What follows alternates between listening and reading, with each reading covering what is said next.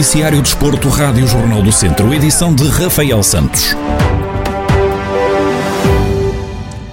O Estádio Municipal de Aveiro vai ser a casa do Académico de Viseu para quatro jogos como visitado na Segunda Liga Portuguesa de Futebol.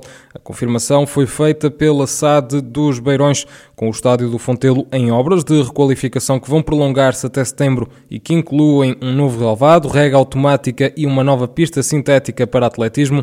Os vizienses viram-se obrigados a ter de procurar uma alternativa.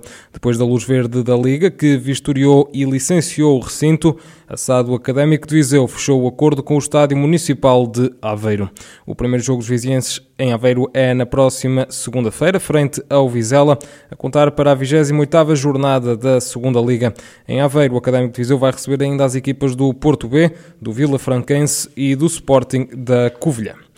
Na Primeira Liga de Futebol, o Tondela vai receber no estádio João Cardoso o Porto em jogo a contar para a jornada 26 do campeonato.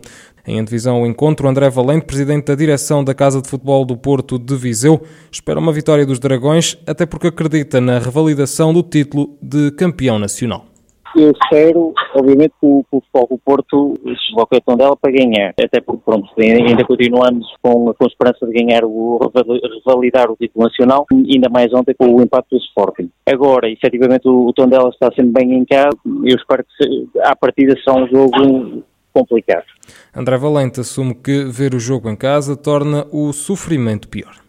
Tem sido, acho que tem sido um bocadinho complicado para todos. É, o facto de, de, desta pandemia nos ter restringido uh, em, em, muita coisa, nomeadamente na, na, na ida aos estádios. Portanto, tem sido um bocado complicado e sofrer em casa ainda se torna um bocadinho mais, uh, mais chato para nós. Mas pronto, o que interessa é que seja, é que seja um bom jogo, que seja um jogo bem disputado e, e, e que nós, logo o Porto, consigamos ganhar o jogo. André Valente, presidente da direção da Casa de Futebol do Porto de Viseu, em antevisão ao jogo do Tondela Porto, que está marcado para o próximo sábado, às seis da tarde, no estádio João Cardoso. Relembrar que, na primeira volta, o Tondela perdeu no estádio do Dragão por 4-3 e o futebol foi afetado pela pandemia da Covid-19, especialmente os calões de formação que estão sem competir há mais de um ano. Com este tempo de paragem bastante alargado, uma das principais preocupações dos intervenientes da modalidade é a geração de jogadores que se pode vir a perder por não se ter mostrado. Paulo Freitas, um dos coordenadores da formação do Tondela, admite que esse é um tema que acompanham com alguma atenção por ser uma equipa que aposta nas camadas jovens é, uma, é um tema que, que o Tondela acompanha eh, com alguma atenção, até porque estamos a falar de, de, de jovens adultos e que estão na, na, reta final para atingirem os seus sonhos e, e de chegar ao, ao, futebol profissional. É, é uma situação eh, realmente que, que complicada, eh, mas que, e que a pandemia veio ainda agravar mais esse percurso. Eles estão já há mais de um ano sem competir e torna-se complicado, muito complicado para eles. Mas como eh, dá um ano para cá, todos uh, vivemos um, um, em indecisões, uh, vamos ter que neste momento ainda uh, aguardar que pelas diretrizes da Federação Portuguesa de Futebol e, e, e que essas diretrizes sejam sempre o mais favorável possível para esses atletas. Uma das soluções para esta geração de jogadores que se pode vir a perder é o alargamento da faixa etária dos escalões, nomeadamente dos júniores. Paulo Freitas considera essa possibilidade interessante e aponta outras decisões que podem ser tomadas. É assim, é, é interessante é, essa, essa, se, se, essa decisão viesse a ser tomada, é, até que houvesse um ano zero para essa geração do sub-19, da geração de 2002, ou então era, era bastante interessante que fosse permitido aos clubes é, escrever um determinado número de, de, atletas nessa geração na próxima época e, e minimizar o impacto nessa geração. Apesar da paragem das competições de formação, Paulo Freitas garante que o trabalho de scouting continuou, assim como a construção dos planteios do Tondela para a próxima temporada.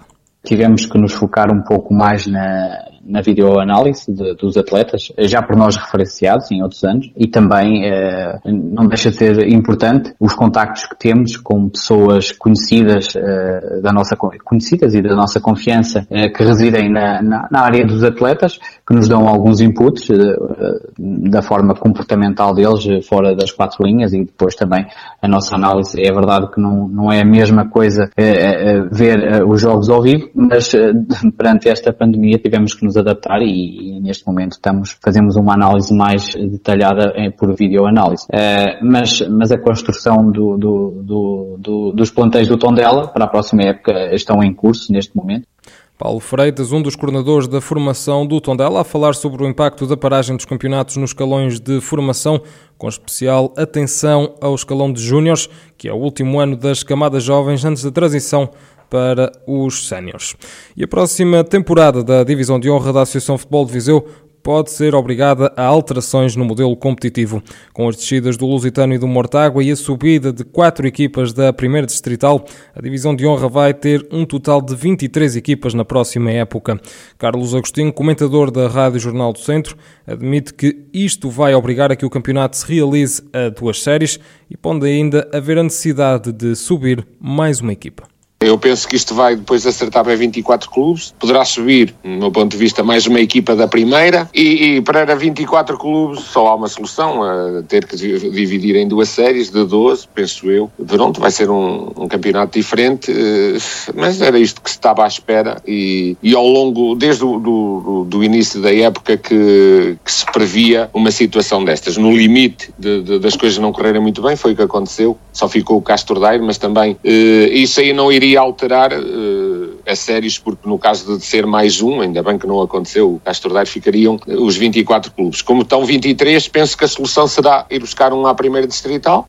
Carlos Agostinho explica que não há tempo para disputar o campeonato de forma normal e garante que a Associação Futebol de Viseu, caso avance com um modelo competitivo a duas fases, vai ter de fazer acertos nas próximas temporadas porque não há tempo, não há para 24 equipas é muita coisa, eh, vão ter que reformular isto gradualmente com, com, vão ter que depois época a época irem arranjar forma, eh, terem que arranjar forma para voltar a um campeonato corrido. Não, eu sempre fui, eh, não é contra, nunca gostei de campeonatos divididos em séries, mas, mas não, não vai ter alternativa à Associação de Futebol de Viseu. Mas pronto, isto é um ano também por aí para que, que haveria muito para dizer e, e vamos esperar esperar o, que tipo de, de, de, resolução é que vai ser feita e, e, e, de facto como é que vai funcionar a próxima época ao nível da divisão de honra.